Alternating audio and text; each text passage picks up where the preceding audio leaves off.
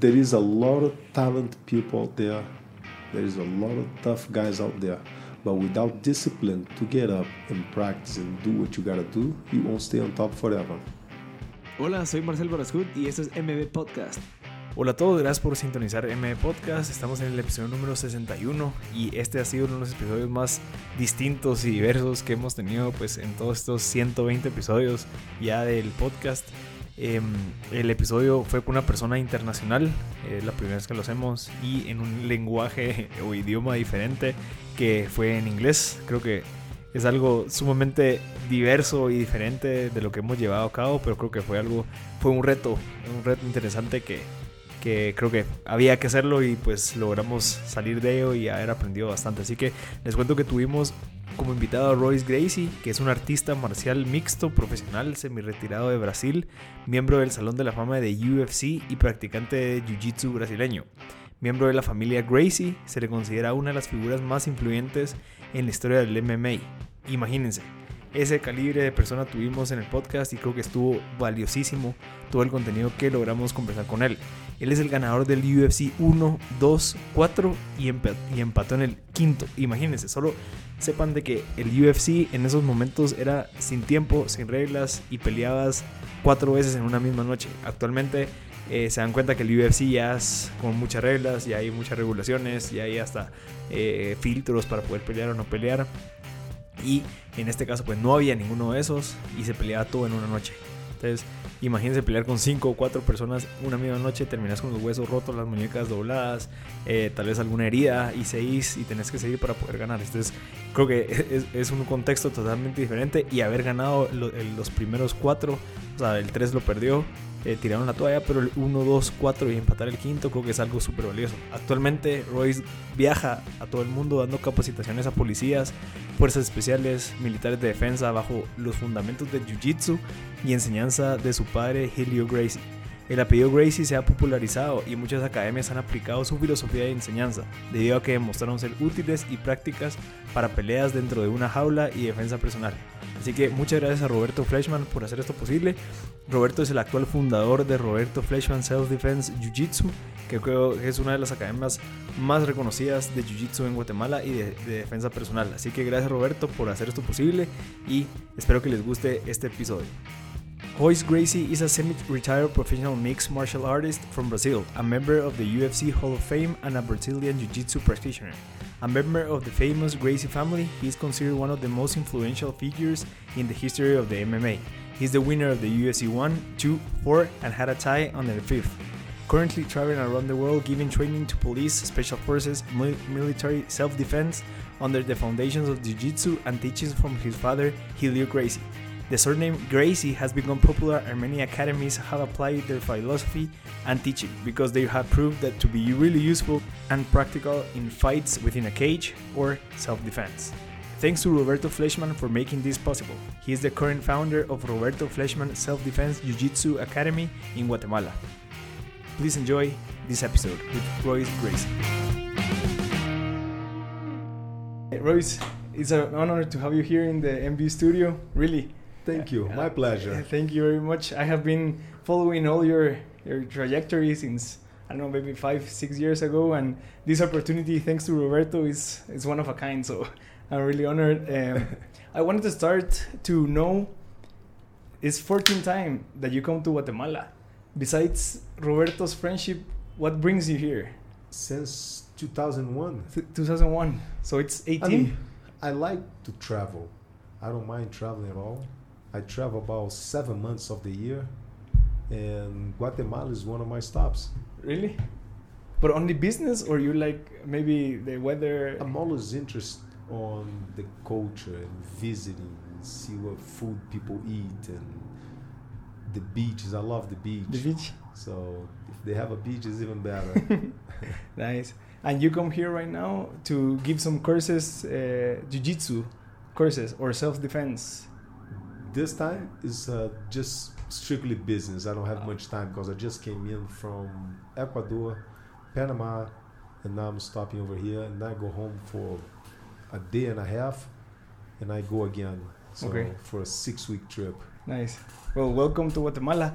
Uh, I have a question, maybe to break the ice. Uh, you have sisters, two, two sisters. So uh, I don't know. Maybe all your family has like this background of jujitsu. He wants to meet my sister. no, I'm gonna I'm gonna fight him now.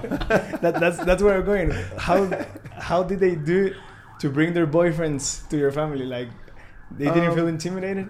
Okay, I have a daughter. Okay, worse. Yes, she's 13, and in between the sons and I, my sons and, and myself, we already threatened her life and okay. her, the boy's life and but she's, I mean, okay, the girls in the Gracie family, they're dangerous than the guys. Okay. Than us, because they grow up around us. Yeah. They grew up around a bunch of alpha male. Yeah. So it's not gonna be anybody that gonna come in and hang out with them. like my daughter, when she goes to jiu-jitsu, she's training. Sometimes she's roughing the boys up, and I tell her, hey, "Relax." I, in Portuguese, I go, hey, go easy on the boys. And she reply in English to me, I'm turning them into men, Dad. Don't worry. Wow. It's like, really? nice. And the parents will look at me like, what did she mean with that? What is she saying? nice. Yeah, I saw a, a, quote, or maybe I don't know if it's a quote, but it's forging a family where the weak are made strong and the strong are made humble. I, I, I look it up and they say and it was like I don't know if it's a motto or something that you you speak but it's not mine. No, no. but it, it's really interesting because maybe the jiu-jitsu brings that you know like it makes you humble. Yeah. Because it doesn't matter. I've seen a lot of big guys come through and show up at the, to train and decide to challenge and there's a little guy or a female that go ahead and subdue them and without hurting and yeah humble. Yeah okay nice. Well maybe we can start with how do you, you guys met? Like roberto how did the story begins and and the friendship? Well um, it was in 19, 1998 i uh, i took my first trip to california to train I had just watched the first, uh, I, I don't know how many UFCs there were. I, I, think it was around the fourth, fifth UFC by 1998. The so first one was 93. 93, so. yeah. Well, we, we were back in the VHS days, you know. I was renting them and owing a lot of money to the companies that, yeah. that rented.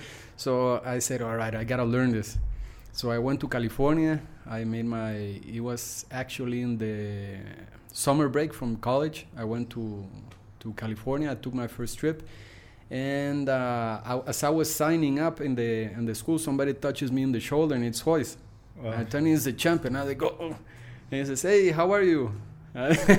so that's the first time we met. I, I trained. I spent a month. Uh, on the second trip that I made, no, it was actually that year. Royce was filming, a, teaching a seminar, sorry, in Moreno Valley. I don't know the guy's name. Sam Marcellini. Yes. So Royce was asking a bunch of the students, "Hey, anybody volunteers to be the cameraman?" I said, "Me." Okay. Nobody wanted to go because he was kind of far. I said, "Me." and Royce kind of Royce looked around, and there was nobody. So I said, "All right, you." so uh, I thought, "Okay, this is great. I'm gonna ask him all the all the yeah. questions." Uh, Royce told me, "All right, I'm picking you up by eight at the school at the entrance." So I was there by six I had bought like uh, eight donuts and a big Arizona iced tea. I didn't know anything about the diet or, or whatever. I thought uh, this is gonna be a field trip, right? I ended up eating all the donuts. Royce passes by. He tells me, okay, "All right, it's a long drive. Please talk to me so I don't fall asleep." Okay. I said, "Okay, okay." So uh, yeah, by the time we got to Moreno Valley, Royce says, "All right, I'm dizzy. Stop talking." Uh, so I filmed the seminar. On the way back, Royce asked me, "All right, who's teaching Guatemala?" And I told him nobody. So he told me, "All right, you should start your own group. You should start the the jiu-jitsu culture, and I can come over and this and that." And that's how it started. Wow, nice. And what do you see uh, in Roberto when you first met him? Do you see it like a, an ambitious guy that you yeah you thought like okay he can I don't know maybe teach and start this uh, legacy? I didn't look at that way. I look as more as a friendship. Okay. Instead of a, a business. Hey, he can teach. He can do this. He can represent. No. It was more as just a friendship. Okay. Because in I don't know if in those uh, years uh, the Gracie academies were all over the world, or you you were were just starting? It was just starting. Okay. It was a lot a lot in Brazil, and then in California, United States, but wasn't so many spread out all over the world. Okay, mostly Brazil, United States. And does having a lot of academies and like the business side has been always your dream, or you just saw as an opportunity to to keep doing what you loved? Uh, no, I just I love to teach, man. Oh, you to love travel, to teach. teach, yes. So the business part, of course, I see everybody else business. Okay. So I'm not just stuck. Sometimes you're stuck over here, like Roberto is over here. He only see his business. I see everybody else business. So when I come through, I'll give him some ideas. Hey, this guy over here, the guy over there, they're trying new things. They're trying this. How about if you try? You see, because I have much more of an open mind because yeah. I see everybody in the world. Yeah, traveling gives you that. I, I think. Like, yes. And a lot of that. and th- that traveling was because of the fighting of, or the competence, the, teaching, the, the competitions. For oh. teaching. Oh, for teaching. For teaching. My father didn't really create fighters. Okay. My family create teachers. Oh, okay. We, we all can teach. You see, the fighting is just a to prove that our style is the best. The, the fighting is just a quest for my family. And from your brothers, why you chose to go to the UFC and only you, like in the starter, like the first UFC, you were the only one with the Gracie last I name. think because my brother uh, Rorion, he created the UFC. Oh, okay. And then somebody had to be in front of the camera, so they picked me because of looks. Okay. really? Gotta be a good looking one, man. Come on, to be on live TV. yeah, that's true. That's true. And, and, and, and, I read that you also had, uh, you were like acting in a music video as well. I did those yeah, after the UFC. After, like, yes. the, by the looks and the. yeah, they, they chose because of looks. Nice. Yeah. You always try to, to do different stuff, like learning and trying to do, uh, I don't know, challenges, like acting Nah, yes and no. I never pers- pursued that. The the video you're talking about is with, with the group called Sepultura. Yeah, it's a um, uh, rock. They they used to like a heavy metal. They yeah. used to take class with me, so they did a, a video, um, a music video called Attitude, and actually won a bunch of awards in Europe and, but so the whole thing, the, the music is about attitude. So they film my father, myself like getting into the cage and fighting mm. and different opponents, and that was the whole music behind the nice. attitude. Yes, nice. Video. So, uh, the the first time that you fought in the UFC, you already had validated that jiu-jitsu was one of the best uh, martial arts and and you, you were just wanting to do it like publicly maybe okay my father my uncle learn my uncles actually they learned from say Maeda that was doing business in Brazil with my grandfather. So in exchange of good faith the Japanese gentleman taught my uncles the art of jiu-jitsu. And then uh, my father was too weak too small couldn't do it. So he sat on the corner and watched my uncles learn. My uncles start to teach. And one day my uncles my uncle Carlos was late for a class. So my father jumped in and told the student hey I can review the moves. He never done it before, but when he was watching on his mind, he was developing how can he make it easier so he was able to do it. So he taught the student a class. The student liked it very much. He didn't create a whole new art. He just add leverage into the moves, like simple changes. Instead, grab it one way, grab this way, grab that way. Do you see? You make it easier for you to hold it and the student liked very much the class. By the time my uncle arrived, hey, sorry about that. I'm going to replace the class. The student told my uncle, no, no, no. From now on, I want to take class from Helio Gracie. And that's how the, my uncles were like, hold on, what did you do to him? What did you show him? So he didn't create a new art. He just added leverage into the moves. And through the years, every martial art claim that their style is the best. Yeah. So it became a quest for my father, for my family, for my uncles, brothers, cousins, to find out which style is the best. In the beginning, a lot of people thinking, well, the Gracies are arrogant. They're stepping on people's toes. They're trying to push down the other styles. No. It was just you claim yours is the best, I claim mine is the best. There's only one way to find out. That's right. Let's take the rules, gloves, time limit, weight division, take everything out. Let's do a real fight, see which style is the best. So we're more in a quest to find out, you see. And then when my brother brought the concept to America, that's when he created the UFC. Because what happens in Brazil, nobody knew. And coming to America, nobody knew about this. So once America found out, the whole world found out. Yeah. That's a good strategy. And at what age you started to train? Because you you got your black belt at 18. 17, yes, 17. going on 18, yes. So at what age did you started? Who? My family, man. We probably got produced on the mat. Wow. really? as soon as we can walk, as soon as we crawl, man, we that's our playground. You see, okay. it's not like, oh my God, we're learning secrets. No, yeah. we just got used to it we got used to it. And you had like some desires to try something else, but because of your last name and your family, you decided to go through jiu-jitsu, but maybe you wanted to try something else? My family never stopped. Like I never stopped my kids for trying something else. They want to be whatever. You see, soccer player. Yeah. My oldest one is 22. For a long time, he was playing soccer. He got invited to play for three universities graduating from high school. He had scholarship to go to three different universities. Suddenly, he just stopped and said, "You know what? I don't want to play soccer anymore. I want to fight." Well, I was like, "Okay, let's train." You so, had it in your blood. Yep. So it's not like I was forcing him to do it, or I never forced them to do anything. But they have to know. I tell them, you have to know jiu-jitsu. You can be a blast or you can be a curse. Yeah. You see, if you don't know how to defend yourself, man, it will be a curse because the question will come up. My father always said that.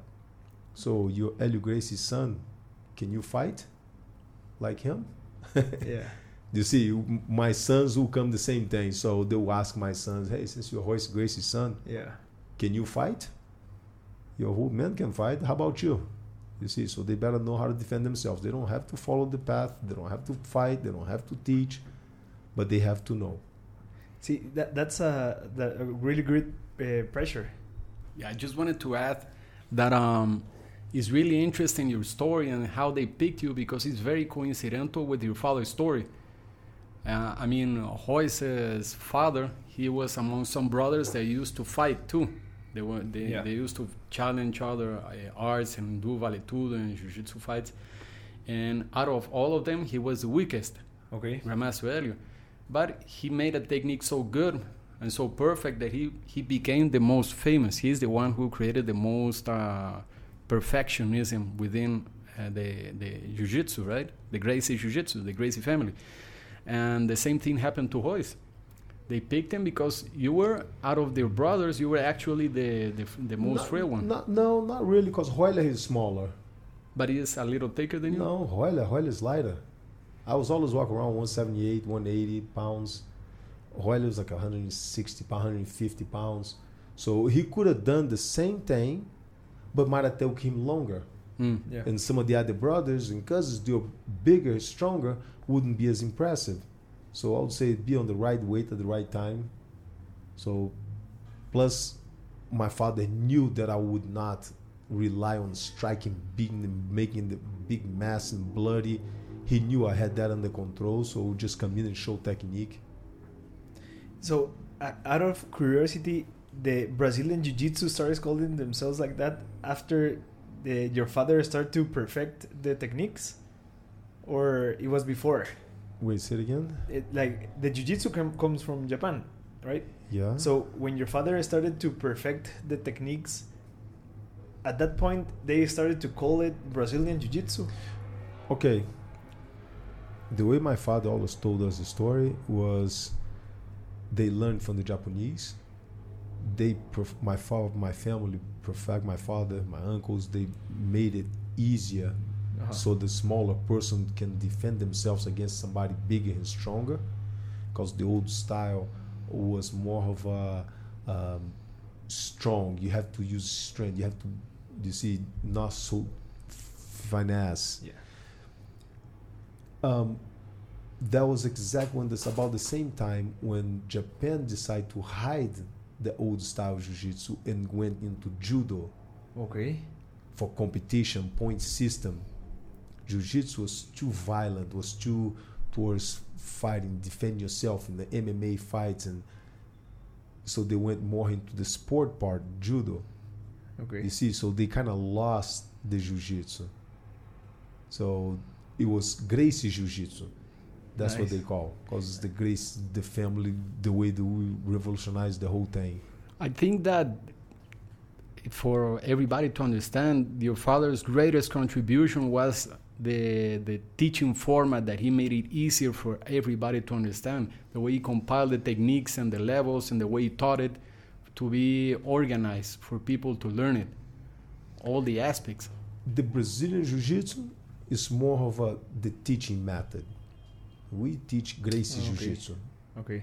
Brazilian Jiu-Jitsu diff- it's the same art, just a different method, teaching method. Okay.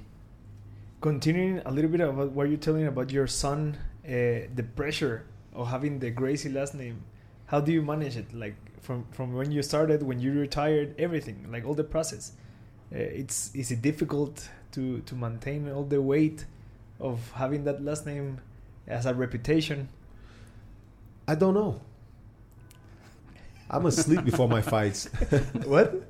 I'm asleep before really? my fights. My brother had to come in and wake me up nicely. Brother, it's time to get up. We need to stretch. Tickle my head. All right, go ahead, stretch me. you, you always are really like cool before the fights. Very you, calm. you don't get sometimes too calm. Really? Yes. How? How do you do that? Like because I know what I'm doing. Okay. So it's not. You're confident. Uh, I know what I'm doing. Do you speak Japanese? No. Little kids in Japan do. so they are very comfortable. Yeah. When you be you be in, panic over there because you can't speak the language. Yeah. What is it saying? Where, do, where do I go? Where do I talk? How do I say something? The little kids over there, five years old, they speak fluent, so they don't have no, no worries. But when, when you're going, it's to, question of knowledge. Yeah, yeah, of course.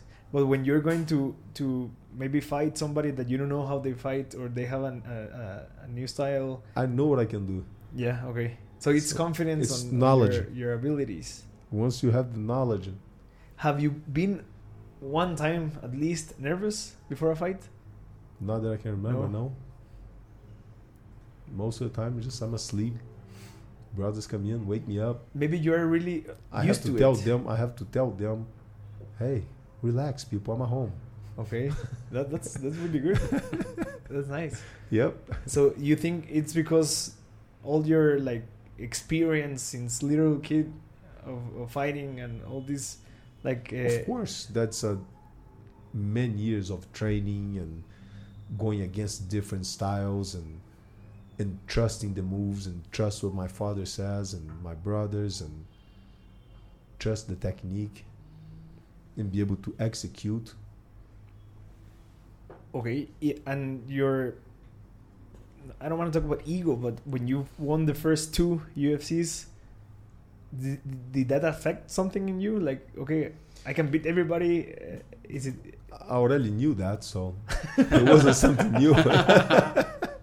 really, it was like, okay, I won. Great, let's start again. Let's do it again.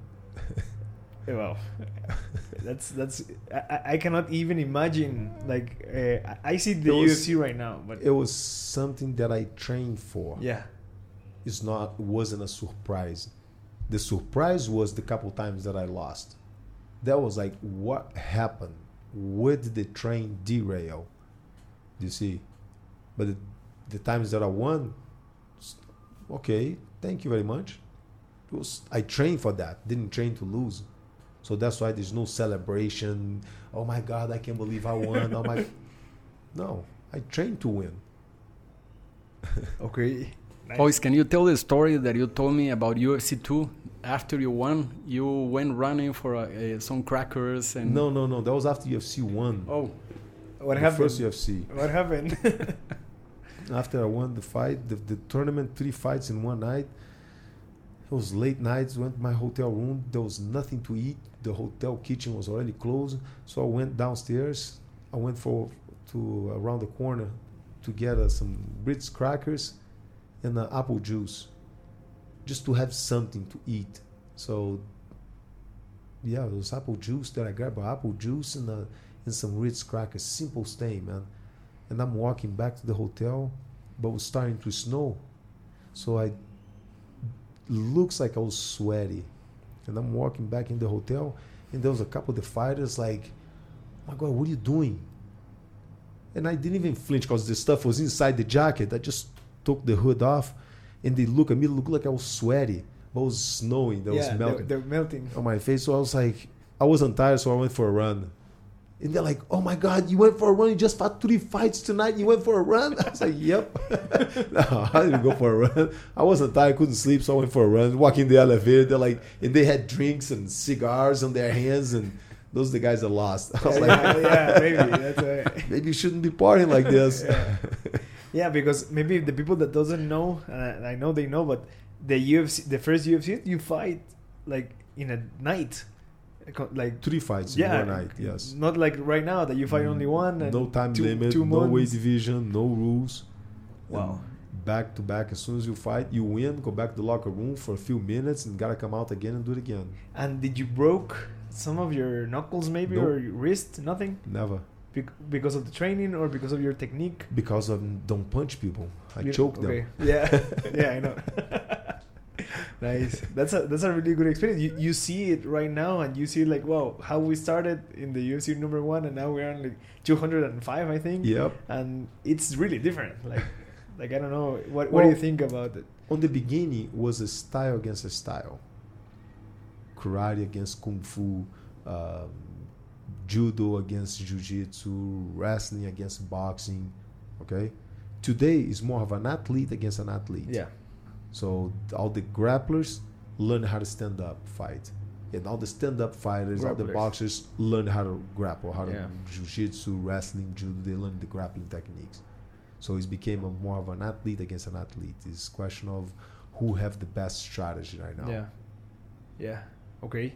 And let's talk about when you lose. What happened in your mind? Like when you lose and you, you went to the locker room and what did you say to yourself? It's sit down and figure out right away what happened. It was a surprise. Was he better than you? Was he? What happened? You see, didn't I? I trained those fights. There, there was a couple of times that I lost. One, I trained exactly. He won. He did exactly what we thought he was gonna do. Yeah. I'm the one who didn't show up. So I overtrained. I peak on the wrong day. You see, So when you say overtrain is because you were exhausted or were I peak on the wrong day. I peaked too early. So I didn't. I showed up and didn't do anything. okay. You see, but he did exactly what we thought he's gonna he was gonna do. So it was. We had the right strategy. I just Yeah. didn't show up. And It happens. what did your father thought about when you when you won the first two? Like the, he was a, a I don't know. I, I didn't knew him, but uh, was he open and and with their sons and they I assume he was very proud. Ah, I proud, assume he was very um, happy. You see, for the family, for me, for jiu-jitsu, for everything. But um, again, like me, I didn't train to lose. So he trained to win. Was like okay, it was not a surprise. you see, we trained for that. We Yeah. knew what the opponent's gonna do. We figured out the opponent's game. So when we lost, when the times that I lost, then was like, okay, let's figure out what happened. You see, what went wrong. Okay, because I think when you win, uh, it's really difficult to win again because they they ob- obviously look what you did to win, so they train, they train, they train, and then I think it the hardest part is to main, maintain like the position of a winner because everybody wants to win. So I think it's like a, a a double side weapon to win and be the best because you always gonna have people who wants to beat you. That's good. Yeah, I know. Keeps your sword sharp Yeah. and clean and sharp. yeah. You just gotta keep the sword clean and sharp the whole time. Okay. and I, I think uh, when when I investigate and, and read, they always talk about your father. What about your mother? Do you have any like My mother's the worst one. the worst? Why? She's worse than my. My father used to say, "I don't want you to hurt your opponents. I don't want you to draw any blood." My mother, my father walk away. My mother will come over and say, "Your father's old. I want to see some blood, son. You better send him to the hospital." My mother's mean. Really? She's the mean one. Yes. nice. And and do do, do what about her influence you in a good way that you remember? She did not want me to fight in the first UFC Okay. because I'm too nice. Okay. So she was against. And she tells me until today, she told me many times, I told your father I'm so sorry. I told your father not to let you fight. I was totally wrong. she was she cared too much. But she's the mean one. She's the one that says, Man, forget what you this technique thing. I want to see some blood. You better break his face. She's a, she's a really good one, but I mean, like, okay, mom. okay. And you you are you the oldest? Of no, Your, um, I'm around the middle. and the middle. Yep. And, There's three, four, five brothers above and three below. and the influence of having a big brother and a and a like the the small brother, do that? Do you recognize something that happened? Because there, there's also a book called the the I don't know the middle son that it has like a they don't have like the love of their first uh, the the first son, but not not the also the love of the the last one. So you have to try to um, to praise attention and stuff like that. Is it true or what what happened? Don't know. no. Never care about that. Okay. Nice. But I respect the older brothers. If they say something, I'll stop and listen. I'll put my head down Mhm. and listen. And with It's your respect. and you try to teach to your your youngest. Yes. Nice. So it's just respect. Okay. Perfect.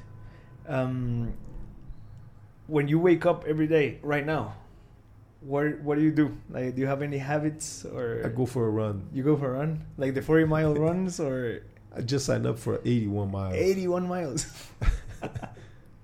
you you like that type of like like uh, Challenge, challenges? yes. challenges? Is it from like maybe like all the discipline and all the challenges that you had when you were young?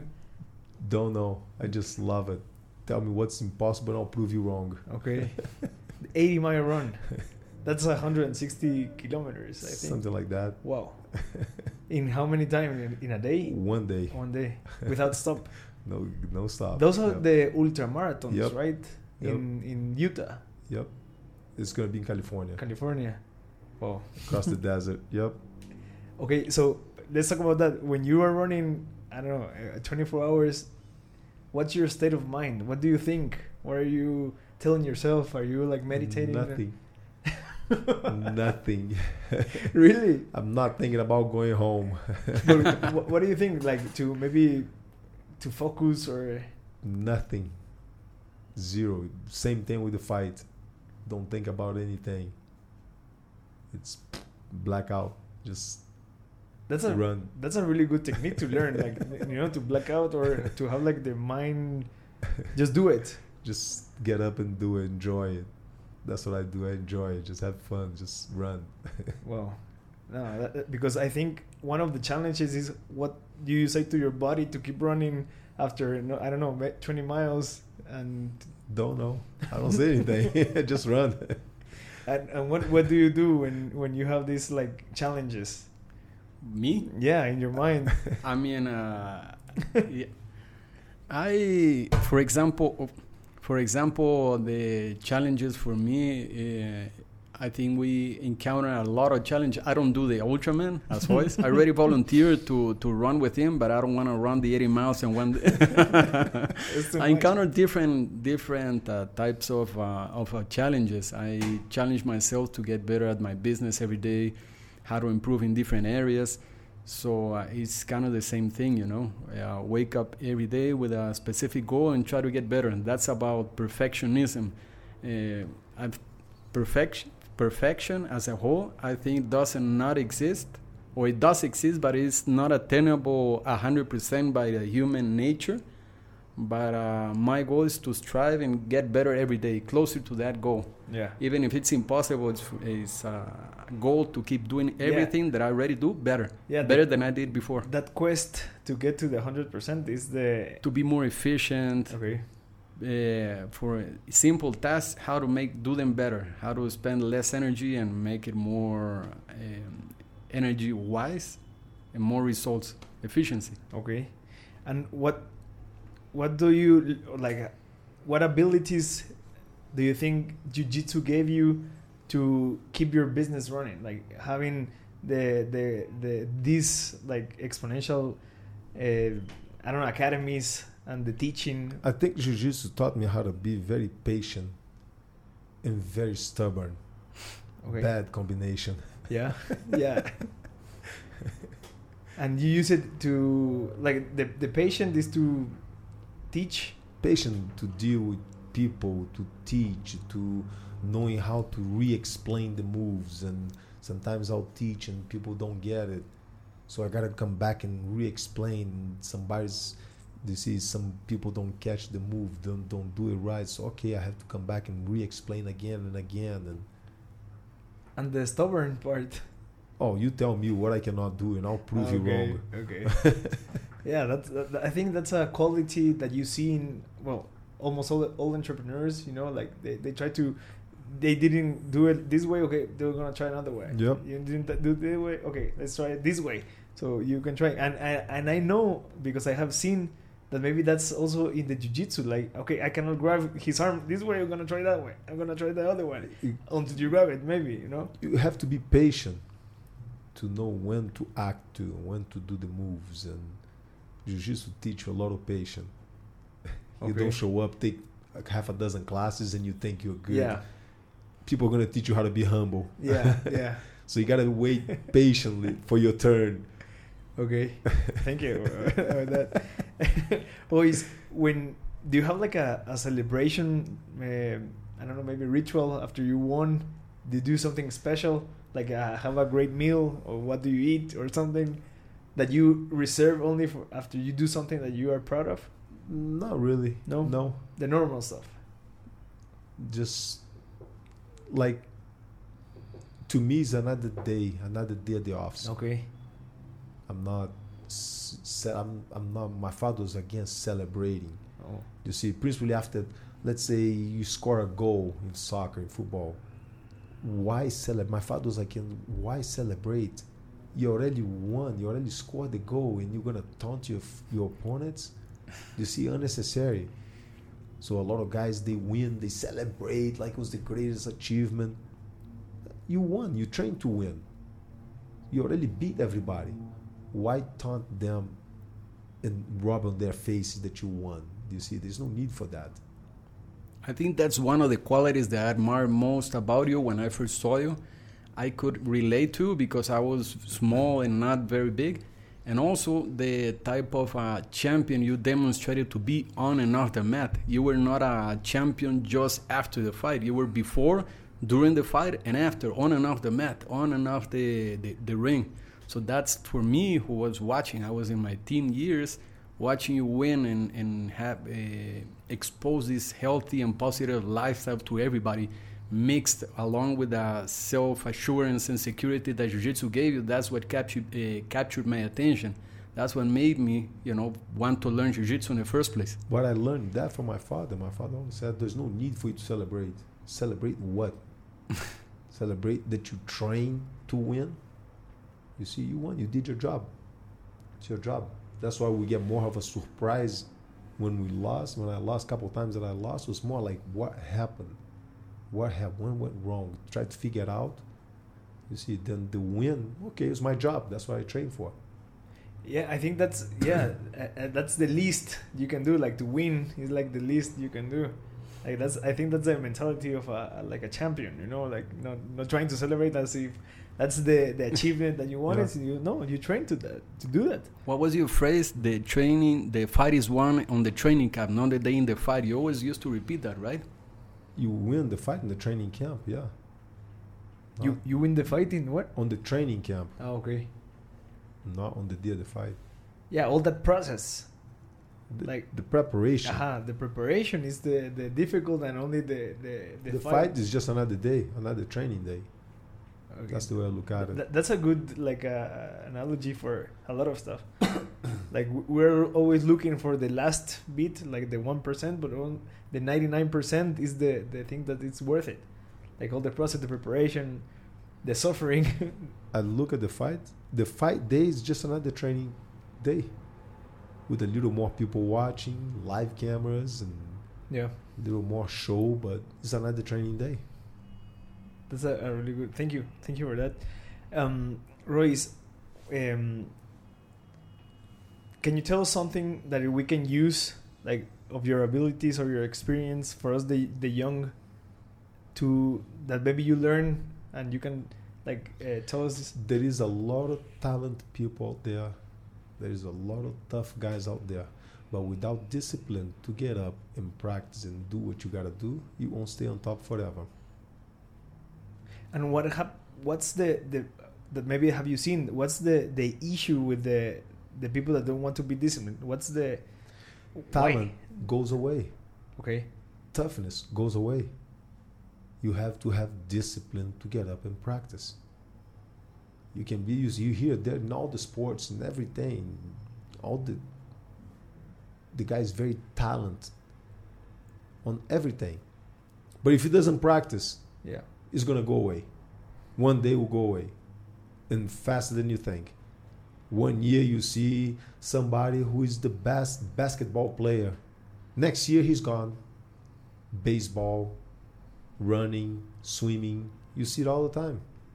The guy win gold medal on running. Next year he's gone, disappear, vanish. Because everybody got better. So what happened to him? How come he didn't get better with everybody? You see, there's just talent that I understand everybody's moving up, everybody's getting better, but why you don't move up with them?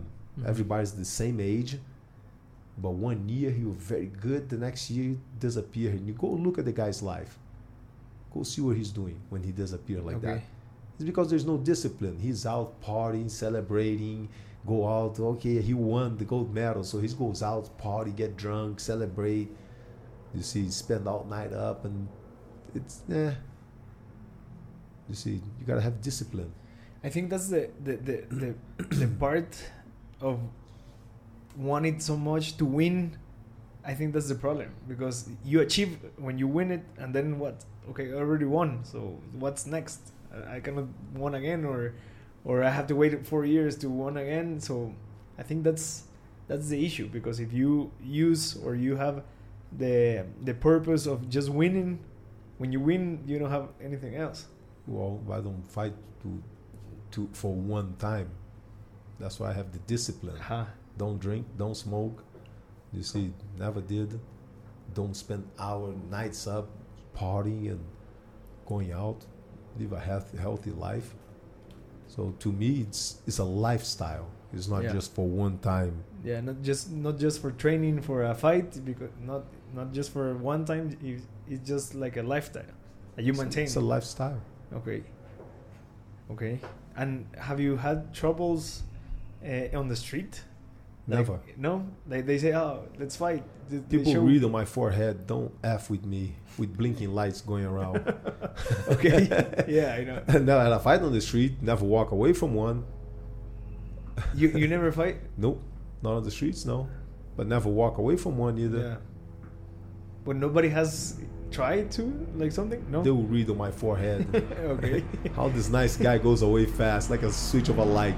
Yeah, I, I think jiu-jitsu gives you like a like this like kind of superhero, you know, like uh, like uh, you you having gives the confidence. yeah, like you have like a this backpack with these skills that gives you this confidence that you don't want to do it. Don't like, mess with me. Uh-huh. yeah. Okay, uh, Roberto, you wanted to say something?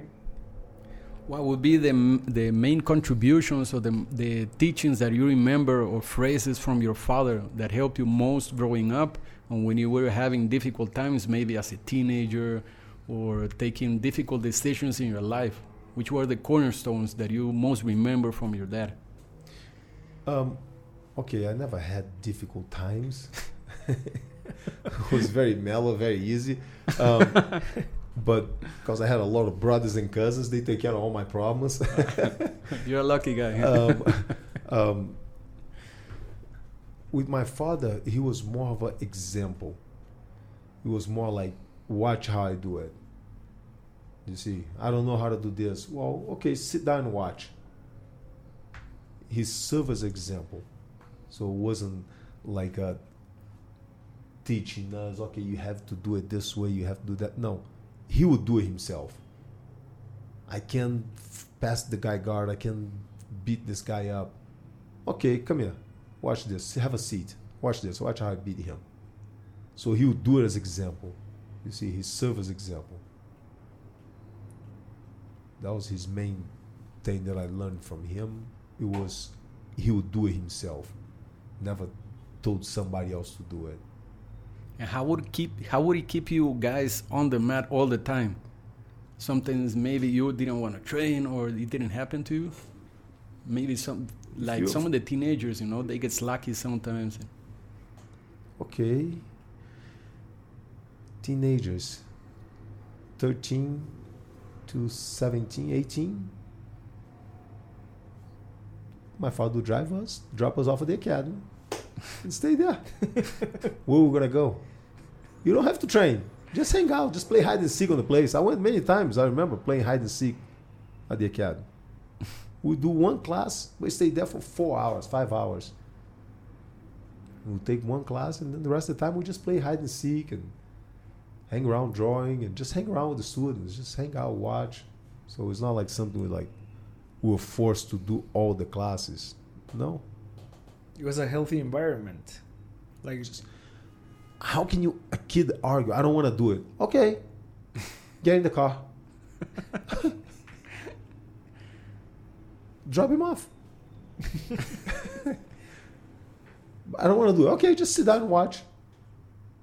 It's not much of a choice. He was really practical. Yeah. Yeah. Very, very, very practical. practical. As uh, I think you are yourself like that. Same thing. Really practical. Try to be efficient. No. Simple. Yeah. Why keep it simple if you can complicate the whole thing? okay. Are there any books that you remember that mark your life or your way of thinking? Nope. Don't read very much.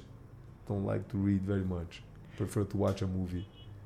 what type of movies do you like?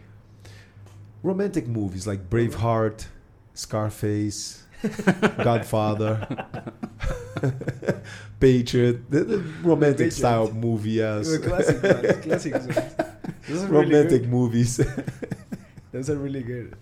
And uh, Royce, uh, what are you doing right now? What's your your day to day? Like, like you you're training self defense to military and travel about seven months of the year, teaching all over the world, police, military, martial arts schools, my students, my black belts Will you ever stop? And in between, running. Running 40 miles. Try. yeah. No, but do you have any like goal like to reach? Like okay i'm, I'm living my goal. You kidding me? I just hope hang around long enough to see my kids grow. Okay. But you will continue to teach uh, always. Okay. That's your purpose. That's Can't what you love. see myself stopping. Perfect. Traveling the world and teaching what yeah. an awesome life I got. Yeah, yeah, that's traveling the world and teaching, and, and teaching something that you like, which is the self defense. Teaching and traveling, man, can't go wrong. Yeah. Okay. uh, uh, well, I would like to just to know how your day works in a normal day. Like when you're in your house, uh, at what time do you wake up? At what time do you go to sleep? Six thirty, seven o'clock. I'm out running come back, eat breakfast. What do you have for breakfast? Um, açaí. What's that? Açaí is a Brazilian fruit. A fruit? Yep. Eat açaí for breakfast. Then, um, depending on the day, just hang out with the kids. Depend what they got it. I'll go watch my right now. I'll go watch my son train. You see, depend if he's going kickboxing, jiu-jitsu, wrestling. I'll go watch him train. Give my input. Come back, eat lunch fruit No, for lunch we eat sushi, we eat cooked Ah. meal, yes, pasta, depending what's for the day, yes. And then um, in the afternoon again, I'll follow my son, go watch him train, pick up and drop off. They are the little ones. For my little girl goes to ballet, the other son goes to volleyball. So pick up and drop offs and Athletes. and go watch my son train in between and come back and same thing after training pick them up from ballet or volleyball or and dinner dinner will be watermelon juice and toast yep Are you a vegan? no No. i hunt Are you hunt? i'm a hunter okay. yep Okay. i eat meat Are you eat meat? Yeah. Okay. Okay. Well, Royce, it's really nice to have you here. Like, it's an honor to have you in this studio. Uh, Roberto. Sorry, I gotta ask this one. Okay. I it's been on the corner of my mind. and It wouldn't let me leave. I'm gonna be stuck in here if I don't ask it. How would you explain the difference between your style, our style of jiu-jitsu, and the one made for sport? Is the same thing? What is the main difference? i don't believe in point system competition point martial art was not made for competing point system in tournaments martial art in general forget which one is better than the other martial art was made for you to defend yourself in a street fight situation not to to uh, to score a point you see. But a lot of people like to compete they want to compete compete and they forget that martial art was made for self-defense purpose. Forget which one is better taekwondo karate was not made for point system. You see they were made for you to defend yourself in a street fight situation so i don't agree much with point system the the sport they call the sport jiu-jitsu because the way we teach we teach everything. We teach the same moves that the sport jiu-jitsu teach that but we don't teach with focus on points. I'm teaching focus on defend yourself neutralize the opponent. If it was a fight if it was a street situation So you're basically, basically saying that you're creating a different type of reflex for the student that learns it. Because when you fight, there's no time to think. You just act based on reflex. So it's a different reflexive uh, archive that you create in the student that learns our style.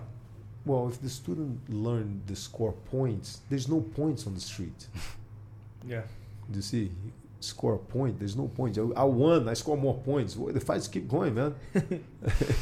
so you have to learn how to finish the opponent, how to go for submission, how to subdue the opponent.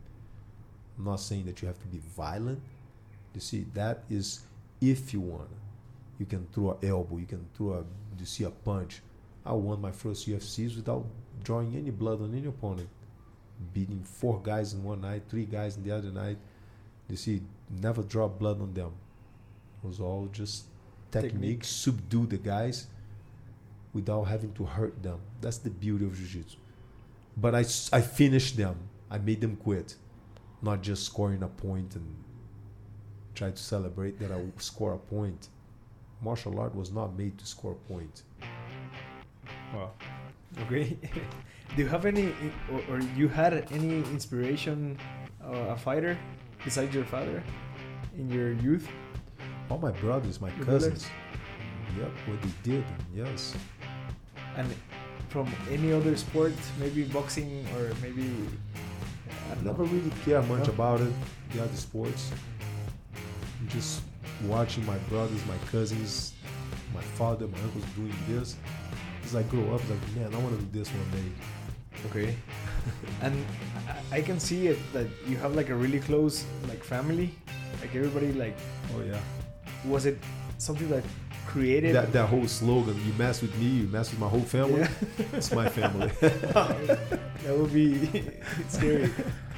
No, but like, it was was it the jiu-jitsu or was like your father that created that like uh, it's just having a lot of us around. Average family have one son, one daughter. That's it. So they have to look for friends outside the family. With us, we had so many of brothers and cousins, and my father had nine kids, my uncle had 21 kids. Together, the, just the two of them had over 100 grandchildren, wow. over 50 great grandchildren, and still growing. And it's like cousins or third, fourth cousins down the line. That it's like so we don't need friends from outside. We never will grow up among us. You see, it's like we are own friends. The families, the friends. Yeah. They grow up like that. That's beautiful. Thank you. Okay, well, thank you. Uh, I think it was really uh, inspiration and thank you. Uh, and having you here is really uh, it's an honor.